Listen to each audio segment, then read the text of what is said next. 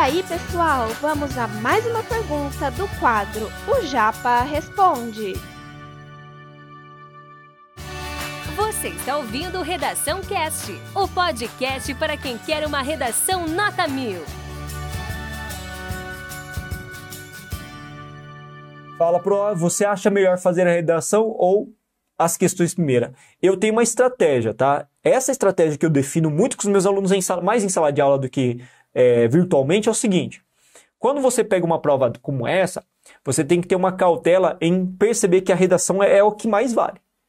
Então, a, particularmente, eu acho que você tem que começar pela redação. Tá? Começa lendo, definindo e determinando quais são as diretrizes do texto. Faz o seu projeto de texto, faz o rascunho e aí parte para as questões.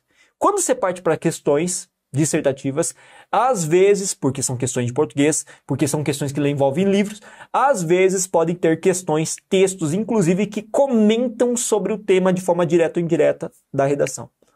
E aí você até pode usar desses artifícios, desses argumentos apresentados pelos, pelas questões no seu próprio texto dissertativo. Então, isso é uma dica bem pertinente para vocês. É... Depois que você fez uma outra questão dissertativa, faltando duas horas para acabar a prova, volta na redação novamente, tá? Eu acho que é importante esse, esse, esse, essa transição de conteúdos ou de interesses. Por quê? Para não se fadigar, para você não se cansar excessivamente. Fazer a redação uma hora e meia ininterruptamente faz com que você se fadigue muito mais rapidamente do que fazendo conteúdos transitando entre as várias áreas. Fica a dica para vocês. Isso é neurológico, tá?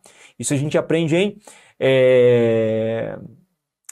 Esqueci o nome do, da disciplina, nossa, me fugiu.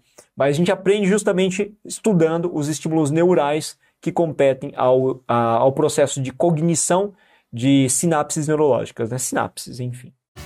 Esse conteúdo é um oferecimento da Corrija-me, a plataforma preferida no ensino de redação. Saiba mais em corrijame.com.br.